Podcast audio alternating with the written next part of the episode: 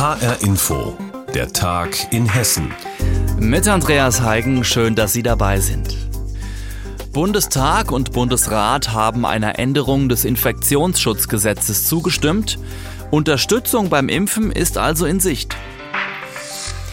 Das bedeutet unter anderem, dass im Kampf gegen Corona vorübergehend auch die Apothekerin, die Zahnärztin oder der Tierarzt impfen dürfen. Viele wollen und werden das auch tun. Auch bei uns in Hessen. Reporter Wolfgang Hetfleisch hat sich umgehört. Impfen in der Apotheke? Da muss Annette Heinz nicht lange überlegen. Ihre Apotheke im Frankfurter Stadtteil Bockenheim ist nicht gerade riesig. Räumlichkeiten fürs Impfen und das Ausruhen danach finden sich trotzdem. Also sagt die Apothekerin ohne lange Umschweife. Wir wollen und wir können. Ich denke, auch gerade jetzt im Zug der Pandemie ist es wichtig, dass es einfach schneller vorwärts geht. Auch bei den hessischen Zahnärztinnen und Zahnärzten ist die Bereitschaft zum Impfen groß. Michael Frank, Zahnarzt aus Lampertheim und Präsident der Landeszahnärztekammer. Wir haben eine Umfrage gestartet und wir haben innerhalb von zwei Tagen nah an die 1000 Rückmeldungen bekommen, dass die Kollegen bereit wären, sich an der Aktion zu beteiligen. Verhaltener ist das Echo bei den Veterinärmedizinern. Für den Frankfurter Tierarzt Ulf Riedel stellt sich vor allem die Frage, wie er das im Praxisalltag hinkriegen soll. Wir haben ja so schon relativ viel zu tun und wissen eigentlich gar nicht, wo wir Termine unterbringen sollen. Dementsprechend sind wir nicht so wahnsinnig wild darauf, noch Impfungen für Humanpatienten anzubieten. Eine Tierarztpraxis in der Großstadt ist aus Riedels Sicht der falsche Ort für Corona-Impfungen. Helfen, sagt er, könnten Veterinäre natürlich trotzdem. Als Verstärkung für Impfzentren, Impfpraxen oder auch für mobiles Impfen Fachlich haben wir das sicherlich drauf. Von den drei Berufsgruppen, die nun helfen sollen, die Impfkampagne zu beschleunigen, durften bislang nur die Zahnmediziner Menschen Spritzen verabreichen.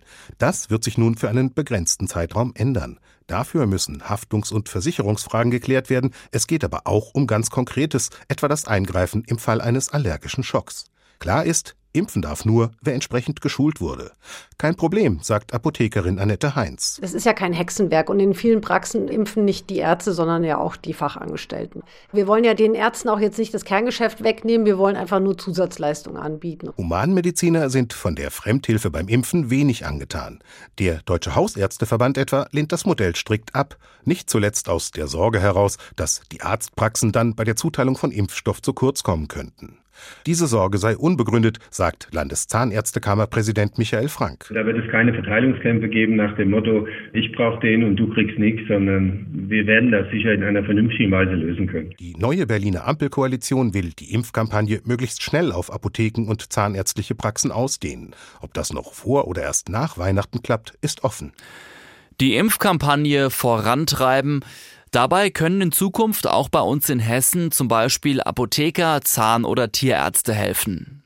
Reporter Wolfgang Hetfleisch hatte Stimmen dazu. Tja, fast überall gilt Maske, Abstand, Testen, 2G oder 3G, aber nicht für alle Altersgruppen gelten dieselben Maßnahmen. Während in den Grundschulen eine Testpflicht besteht, gibt es für Kita-Kinder keine. Ob und wie Kita-Kinder getestet werden, das entscheiden die Kita-Träger in Hessen selbst. In manchen Einrichtungen wird also regelmäßig getestet, in anderen nicht. Unsere Reporterin Anna Dangel hat einen Überblick für uns. Erzieherin Christina Hausstein steht in einer Petersberger Kita und verteilt Corona-Lolli-Tests an zehn Kinder. Die Kinder sind noch müde, aber kennen das Prozedere. Zweimal die Woche lutscht jedes Kind eine halbe Minute an einem weißen Teststäbchen wie an einem Lolli. Danach sammelt Erzieherin Christine Hausstein die Tests ein und steckt alle in ein Röhrchen, das im Klinikum Fulda ausgewertet wird. Die Gemeinde Petersberg finanziert die Tests. Darüber freut sich die Erzieherin. Wir Erzieher testen uns selbst ja auch zweimal in der Woche und jetzt wäre es einfach schön, wenn auch so ein bisschen was an uns zurückkommt. Die Kinder sind ganz nah bei uns. Die sind, wenn sie weinen, wenn sie getröstet werden müssen, am Schoß oder man hat sie an der Schulter. Und von daher ist es einfach gut und wichtig und sicherer, wenn die Kinder auch getestet werden. Corona-Tests sind in Hessen aber nicht die Regel. Anders als in Grundschulen gilt in hessischen Kitas keine Testpflicht. Ob in Kitas getestet wird, entscheiden die Träger selbst. Trotzdem hält die Landesregierung Tests von Kita-Kindern für sinnvoll und folgt damit der offiziellen Empfehlung des Robert Koch Instituts. Deswegen hat das Land Hessen 16 Millionen Euro für Kita-Tests an die Kommunen überwiesen. Dass von der finanziellen Unterstützung nichts ankommt, ärgert die Frankfurterin Jessica Hoffmann. In der Kita ihrer dreijährigen Tochter werden keine Tests angeboten. Um sie vor einer Infektion zu schützen, testet sich die Dreijährige regelmäßig selbst mit einem Lolli-Test. Schulkinder können Maske tragen, können zum Teil Abstand halten. Das ist in der Kita ja nicht so gegeben und das soll ja auch gar nicht so sein. Und wir als Eltern brauchen verlässliche Betreuung für unsere Kinder. Ich denke, niemand will das noch mal so haben wie letztes Jahr. Aber die Betreuung muss eben auch sicher sein. Und das heißt eben auch, sicher vor Infektionen. Jessica Hoffmann fordert, dass Kita-Kinder regelmäßig getestet werden und Eltern nicht selbst die Kosten tragen müssen. Mit anderen Frankfurter Eltern hat Jessica Hoffmann deswegen eine Initiative gegründet. Von der BVZ, dem Träger der Kita, an die ihre Tochter geht, fühlt sie sich im Stich gelassen.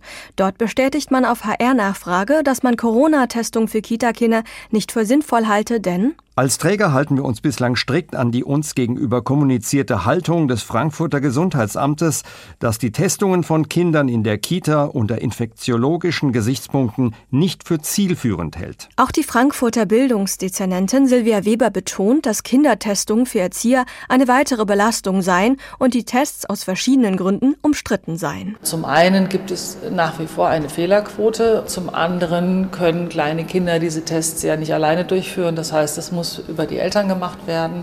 Und da gibt es natürlich keine Sicherheit, dass die Eltern das auch tatsächlich machen. Nichtsdestotrotz will auch die Stadt Frankfurt Kosten für Kita-Corona-Tests tragen. Wenn sich Kita-Träger für Tests entscheiden, übernimmt die Stadt Frankfurt die Hälfte der Kosten. Die eine Kita testet, in der anderen Einrichtung werden die Kinder nicht getestet. Wie die Lage momentan bei uns in Hessen ist, darüber hat Anna Dangel berichtet. Seitdem die Taliban in Afghanistan wieder zurück an der Macht sind, ist für die rund 400.000 jungen Menschen, die an Hochschulen studieren, nichts mehr wie es war. Die Taliban haben Hochschulen geschlossen und Frauen fürchten, dass sie gar nicht mehr zurück können auf den Campus. Doch was kann man von hier aus tun, um jungen afghanischen Studenten und Studentinnen zu helfen, weiter an Bildung teilzuhaben? Eine Idee diskutieren Wissenschaftler aus Afghanistan, aber auch aus Deutschland aktuell in Frankfurt. Sie denken gemeinsam darüber nach, eine Online-Universität aufzubauen. Volker Siefert. Noshin Hashimzada kommt aus Afghanistan, lebt erst seit wenigen Wochen in Deutschland, studiert Psychologie in Düsseldorf. Sie denkt an ihre Freunde, die nun unter den Taliban leben. Es ist sehr schwer für sie, dass sie haben keine Opportunities dort. Sie haben viel gemacht und jetzt sie haben nichts. Es ist sehr schwer. Ich als eine Frau denke an sie und äh, es macht mir auch sehr traurig. Jamal bin Saberi studiert öffentliches Recht in Regensburg, hat bis vor kurzem selbst an einer afghanischen Universität gelehrt. Eine Zukunft in Afghanistan kann er sich nicht vorstellen. Alle Universitäten sind geschlossen in Afghanistan. Die Taliban verstoßen gegen die Menschen- und Frauenrechte. Ich denke, es besteht keine Hoffnung, dass die Taliban ihre Einstellung gegenüber Bildung der Afghanen ändern werden. Also könnte eine Lösung sein, die Bildung online zu den Studierenden zu bringen. Ulrich Teichler meint ja. Der emeritierte Hochschulforscher der Uni Kassel hat das erste Konzept für eine afghanische Online-Universität geschrieben. Viele Afghanen leben schon lange im Ausland, sind zum Beispiel in das Nachbarland Iran geflohen. Auch sie sollen sich für die Uni bewerben können. Online hat Vorteile, dass man auch an verstreute Menschen leichter herantreten kann. Und dann hat man immer gesagt, nicht nur die jetzt das Land verlassen haben von verstreut, sondern wenn es nicht verboten wird in Afghanistan, kann ja eine solche Online-Institution gleichzeitig für die Leute in Afghanistan, solange sie noch einen Zugang haben, auch dienen. Teichler hat für 3000 Studienplätze ein Budget von 25 bis 30 Millionen Euro im Jahr angesetzt. Er sagt, das entspreche den Kosten vergleichbarer Universitäten in Deutschland. Das Geld soll von westlichen Regierungen und internationalen Organisationen kommen.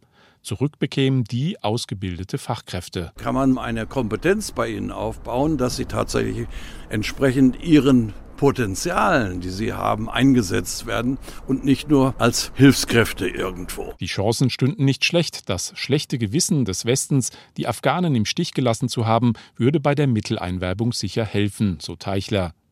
Nicola Beer ist Vizepräsidentin des Europaparlaments. Die FDP-Politikerin war hessische Kultusministerin und sieht die Europäer in der Pflicht. Ich finde es desaströs, auf welche Art und Weise wir als Deutsche, aber auch die anderen europäischen Unterstützer rausgegangen sind aus Afghanistan. Aber wir dürfen ja nicht zulassen, dass das, was wir in der Vergangenheit aufgebaut haben, dass das komplett kaputt geht. Und gleichzeitig müssen wir diese Menschen unterstützen, die dort eben gerade ein ganz anderes Land mit am Aufbauen waren, unterstützen für ein selbstbestimmtes Leben. Die offene Frage, die keiner beantworten kann, würden die Taliban es zulassen, dass junge Menschen online westliche Bildung bekommen? Niemand kann das vorhersagen, aber wie sagte eine Teilnehmerin, der Traum von Bildung darf für junge Afghanen nicht einfach vorbei sein. Eine Online-Universität aufbauen, bei der Afghanen in ihrem Heimatland, aber auch im Exil studieren können. Darüber wird momentan in Frankfurt gesprochen. Reporter Volker Siefert war das. Am Wochenende einen Ausflug in die weiße Pracht machen in Hessen, zum Beispiel auf der Wasserkuppe. Da beginnt jetzt die Skisaison. Im Vogelsberg, auch da sind die Loipen schon gespurt. Tja, wo Schneefans in Hessen dieses Wochenende auf ihre Kosten kommen können, Steffi Mosler gibt uns einen Überblick. Wir besuchen heute zusammen die Wasserkuppe, denn dort ist man in Sachen Wintersportbetrieb so langsam aber sicher auf der Zielgeraden und es könnte nicht schöner sein. Ein paar blaue Wolken, die Sonne blinzelt und die Landschaft ist schneeweiß. Kein Wunder, dass der Betreiber der Ski- und Rodelarena Florian Heidmann seinen Job liebt. Mit seinem Motorschlitten düst er über die weißen Hügel und kontrolliert die gesamte Fläche. Sieht alles winterlich aus. Wir haben 10 bis 15 Zentimeter Naturschnee. Wir haben auf der Märchenwiesenabfahrt 20 Zentimeter Kunstschnee. Die Pisten sind jetzt frisch präpariert und wir wollen heute den Märchenwiesenlift in Betrieb nehmen. Den Rodellift und den Zaubertab ich ebenfalls. Die liefen ja schon mal die Tage, aber es soll soweit alles gerichtet sein. Noch ist es ruhig hier oben und noch können Papa Michael und Tochter Anna in Ruhe Schlitten fahren. Die haben heute nämlich einfach mal blau gemacht. Ja, also die Sonne, wir waren überrascht. In der Webcam war noch nicht so viel Sonne zu sehen, aber jetzt hier oben haben wir es nicht bereut, hier hochgekommen zu sein. Ne? Im Tal ist leider kein Schnee, aber hier oben kann man traumhaft Schlitten fahren und Winter wandern. Und das nutzen wir mit der Familie heute. Monate. Recht hat er. Bald herrscht hier wieder Trubel und den dürfen alle genießen, die gerne im Schnee sporteln oder spielen. Wir schieben jetzt mit den Pistenrauben den Schnee dahin, wo er hingehört, also in die Liftspur, dass dort genug Schnee liegt. Ja, wir bügeln alles glatt, dass die Skifahrer und die Rodler ein schönes Pistenvergnügen haben. Ortswechsel. In Willingen ist man noch nicht so weit. Nur die Ettelsberg-Seilbahn läuft. An genug Schnee hapert es, deshalb stehen die Lifte noch. Aber auch hier ist man guter Dinge, dass die Saison bald starten kann. Auf dem Hohe-Rutzkopf dagegen ist man schon mittendrin im Geschehen. Einer, der täglich dafür sorgt, dass die Loipen gespurt sind, ist Uwe Rademacher. Ohne auf die Uhr zu schauen, arbeitet er unentwegt, damit zum Beispiel auch die Frühsportler die besten Bedingungen vorfinden. Die dann so gegen halb acht kommen und dann versuche ich dann halt schon morgens früh loszufahren, vielleicht gegen fünf, halb sechs oder wenn es dann erst äh, morgens schneit, vielleicht auch schon die Nacht fahren oder abends spät. Das hängt ganz natürlich äh, vom, vom Wetter ab. Und auf dem großen Feldberg geht auch schon was. Rodeln ist super und Skifahren könnte jetzt zum dritten Adventswochenende vielleicht auch noch klappen. Die Organisatoren warten allerdings noch ein bisschen auf weiße Pracht von oben. Alles bestens organisiert also in Hessens Wintersportgebieten, inklusive der aktuellen Hygieneregeln. Hoffen wir, dass das Wetter mitspielt und uns darüber hinaus vielleicht sogar weiße Weihnachten beschert. Wo in Hessen ist's möglich? Wo können Wintersport und Schneefreunde ein bisschen Spaß im Weiß haben? Reporterin Steffi Mosler hat uns darüber berichtet. Und das war der Tag in Hessen auch schon wieder. Mein Name ist Andreas Heigen und die Sendung gibt's übrigens auch als Podcast in der ARD Audiothek.